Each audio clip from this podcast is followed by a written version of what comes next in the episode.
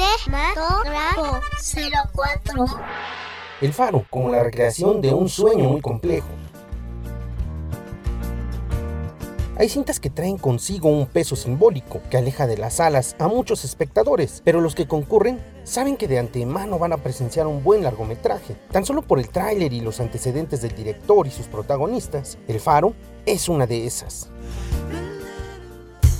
Es un thriller dirigido por Robert Eggers. Narra la interacción entre un farero experimentado de nombre Thomas Wake, impecablemente interpretado por el magnífico Willem Dafoe, cuyo rostro gesticular y multifacético emancipa el trauma claustrofóbico que de a poco va viviendo con su aprendiz Ephraim Winslow, personificado por un Robert Pattinson que nos regala un trabajo histriónico también muy eficaz.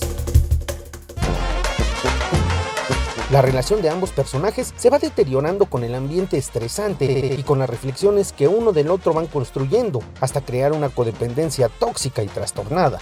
La fotografía es una joya, realizada por Jarin Blaschke, explora en los gestos, en los detalles elementales del interior y sobre todo en el manejo de planos cuando se filma en exteriores, un detalle digno de atender cuando tenga la posibilidad de verla. La banda sonora de Mark Corbin aporta la estridencia sonora a la visual ya existente para concentrarse en el resultado final. Sin duda, un filme sumamente recomendable.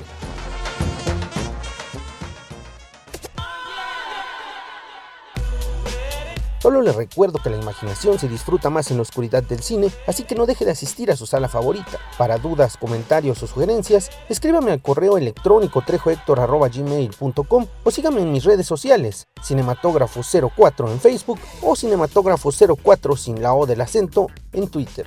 Muchas gracias.